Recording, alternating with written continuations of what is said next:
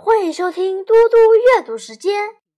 今天我要阅读的是安德鲁·克莱门斯的校园小说，我们叫它“粉铃豆”。第五章上台报告。隔天的午餐时间，尼克心里有种不太好的预感。第七节课就快到了，届时他得站在葛兰杰老师那堂课的讲台上。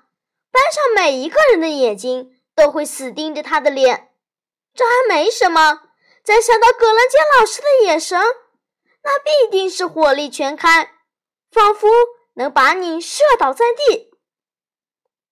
他一次又一次反复浏览笔记，内容包括有史以来第一部英文词典、英文这种语言的发展历史、莎士比亚从法文和德文。衍生而来的词，新词、旧词、新发明，盎格鲁撒克逊人，也就是英国人使用的词，拉丁文和希腊文词根，美式英语等等，这堆东西全在他的脑袋里糊成一团。至于昨天晚上拟定的伟大计划呢？此刻身在学校，日光灯将四周照得死白，好像根本行不通。学校为什么非得装时钟不可？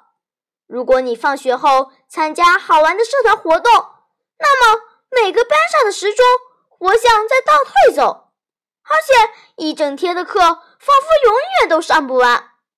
不过呢，如果放学后你得做些讨厌的事，像是理发或被拖去买衣服，咻咻，你还来不及眨眼，一整天就过去了。那么今天又是如何呢？吃完午餐后，时钟仿佛只滴答了两下，第五节课和第六节课就过完了。第七节课钟声一响，葛兰杰老师便走进教室。他从门口到讲桌只消四步，接着迅速打开点名簿，瞥了学班一眼，在脖子上做了两个记号。然后他抬起头望着尼克说：“我还记得今天上课会有一个简短报告作为开场。尼克，你准备好了吗？”第七节课才过了十五秒，尼克就要上场了。这位女士显然势在必得，尼克心里这么想。他吞了吞口水，伸手抓起书包和那摞皱巴巴的笔记卡。慢慢走向教室前方，站在巨大词典的小桌子旁。格兰杰老师则走到教室后方，在书架旁找到一张高脚凳坐下，很一本正经的模样。他今天穿的是蓝色制服。尼克深深吸了一口气，开始了他的报告。这个嘛，我最先学到的是历史上第一部英文词典。格兰杰老师打断他的话：“等一下，尼克，你的报告有没有定一个题目？”尼克望着他，眼神显得空洞茫然。题目？呃，没有，我没有想题目。各位同学，请你们准备口头报告或书面报告时，请记得加上题目。好，尼克，请继续。格兰杰老师对他笑了笑，点点头。尼克重新开始，他直视葛兰杰老师，接着说：“我今天的题目是词典。”有几位同学觉得很好笑，不过尼克没有停下来，径自说下去。很多人认为，最早的英文词典出现在18世纪，那时候有个名叫山缪·约翰森的人，他将很多词收在一起，编撰成词典。约翰森住在英国的伦敦。他非常聪明，曾经写过很多书。他很希望所有聪明人都能拥有一本好词典，于是他干脆自己编了一本。不过呢，其实在他这本词前，还有很多本词典。约翰森词典的特色在于它的规模，这是它的第一个特点。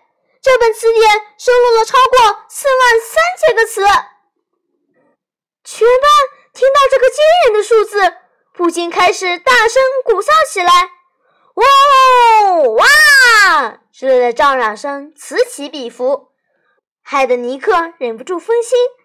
他抬起头，瞥了可兰杰老师一眼，本来以为老师那双眼睛会在他身上钻出一个洞，没想到并不然。他的眼神简直再亲切不过了，完全就是好老师的眼神。他发出嘘声制止全班同学，接着说：“尼克，请继续，这个开场很不错。”尼克差点就要露出笑容，可是看到全班同学都盯着他，只好把写满笔记的卡片抓得更紧，让注意力回到报告上。约翰逊词典还有另外一个特点，他选入词典的都是他认为最重要的词，而且附上非常多的例句，以便说明一般人如何运用这些词。举例来说，他让我们知道 “take” 这个词有一百一十三种不同的用法。尼克的报告就这样过了十二分钟，进行的很顺利。没想到。站在台上谈这个主题，竟然如此轻松简单，连尼克自己都觉得很惊讶。报告开始五分钟后，格兰杰老师不得不打断尼克。他对大家说：“各位同学，有人在台上报告的时候，请不要大声叫嚷或者趴在桌子上，这样很没有礼貌。”说实在的。班上同学没半个人对这报告有兴趣，只有葛兰杰老师非常重视。每次尼克抬起头，都看见葛兰杰老师的脸上挂着微笑，而且从他的眼神中找不到一丝丝冰冷或尖锐严厉的味道。他就只是细细咀嚼报告内容，静静聆听，不时点点头，而且每隔一阵子便说。这个看法很棒，或者很好，完全正确。但尼克下一次再抬头看葛兰杰老师，刚好发现他瞄了手表一眼，已经过了十八分钟，说不定他的计谋还是能得逞的。第二回合才刚开始呢。尼克伸手到书包里，抽出他从家里带来的红色封皮词典。大多数同学都有这一本，因为格兰杰老师说每人都应该买一本。尼克再度开口：“我在家里就是用这本词典做词汇作业，而且，而且，而且昨天晚上翻开词典的第一页，我发现这里写了好多关于词典的来历，就在这本书里。所以我想到很多点子，我觉得。”把这些想法放在报告里面，一定会很棒。这篇文章是这样的：嘿，尼克！尼克听到叫声，抬起头。格兰杰老师跳下高脚凳，凳子腿在光滑的地面上刮出吱的一声，一颗颗脑袋瞬间惊醒，全班同学再次进入警戒状态。格兰杰老师露出微笑，眉毛挑了挑。用手指一指他的手表，尼克，我觉得其他同学应该回家自己阅读。现在呢？约翰高高举起他的手，等待格兰杰老师点头示意。然后他说：“格兰杰老师，可是我家没有买那本词典，我家的词典是蓝色封皮的。”这时，又有好几位同学立刻接口说：“我也是。”我也是。格兰杰老师拼命忍住，不想表现出生气的样子。那好吧，尼克，请你继续，但是不要讲太久。我们今天还有课要上。尼克用力睁大眼睛，露出无辜的眼神，点点头，推了推鼻梁上的眼镜，然后开始朗读。毋庸置疑。这是有史以来内容最丰富、最详尽的现代美语词典。它以词源之详尽，叙述无人能出其右，不仅反映出词汇编撰方面的杰出学术成就，也汇集了数千年来百万人的想象力、语言能力和创造才能。每个曾经口说英文、书写英文的人，都对英文的创造过程贡献了一己之力。这篇文章超级无常，其实全班同学都快无聊死了，可是没有人表现出来。此时此刻，教室里每位同学都发现，这堂课到现在已经过了一半。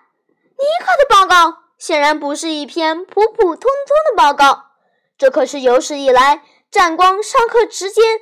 招数之终极无敌版，格兰杰老师显然也发现了。他从教室后面沿着靠近窗户的走廊慢慢走向讲台。尼克继续朗读，偶尔偷看一下格兰杰老师。每偷看一次，就发现格兰杰老师眼神的威力增强了一级。就这样，尼克使出完全不停顿的绝招，足足朗读了八分钟。而葛兰杰老师的眼神，差不多可以把尼克身后的黑板烧穿好几个洞。到了这时候，第七节课仅仅剩下十分钟。正当尼克换一口气，准备开始朗读下一段时，葛兰杰老师打断他：“尼克，在这里停下来正好。各位同学，让我们用热烈的掌声，谢谢他的报告。”掌声没有持续太久，尼克拿起书包和笔记，回到座位坐下来。这时候，格兰杰老师的眼神几乎恢复正常了。事实上，他对尼克露出微笑。虽然你的报告有点长，他停顿了一下，等大家听懂这句话。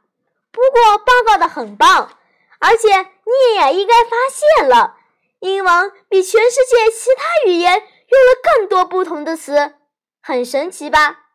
他指了指那本超级大词典，光是这本词典的内容就有超过四十五万个词的意思解释呢。嘿，尼克，我说的对不对？既然你自己研究过一次，应该会有很深刻的体会吧？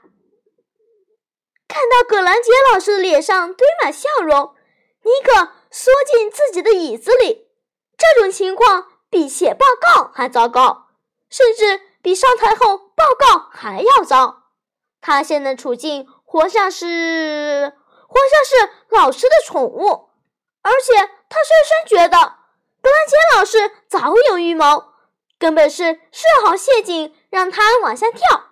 这样下去还得了？他的威名岂不是要毁于一旦？于是尼克蓄势待发，准备发动另一波问题攻势。他高高举起手，甚至没等到葛兰杰老师叫他的名字，他就开口了：“我想是吧？可是老师，你也知道，我还是搞不太清楚，为什么每个词各自有不同的意思呢？这样说好了，就像 ‘dog’ 这个词，是谁说这个词指的就是会乱叫还会摇尾巴的那个东西？这到底是谁规定的？”葛兰杰老师正面接招。谁规定 dog 的意思是狗？就是你啊，尼克，就是你和我，还有这些教室、这个学校、这个小镇、这个州和这整个国家的所有人，我们都同意 dog 的意思是狗。如果我们住在法国，我们就会认为那种毛茸茸、四条腿的动物要用另一个词来表示。法国人用的词是 shn，念起来。很像施恩，而这个词的意思就和你我所知道的 dog 一模一样。至于德国人则用 hard。如果像这样，世界各地的用法都不一样。可是，如果这个教室里的所有人一致同意用另一种方法来称呼那种动物，甚至教室外的其他人也欣然同意，我们就会改用另一个词称呼它。甚至总有一天，连词典也会改用那种称呼。究竟是谁决定了那本大词典的内容？当然是我们每一个人。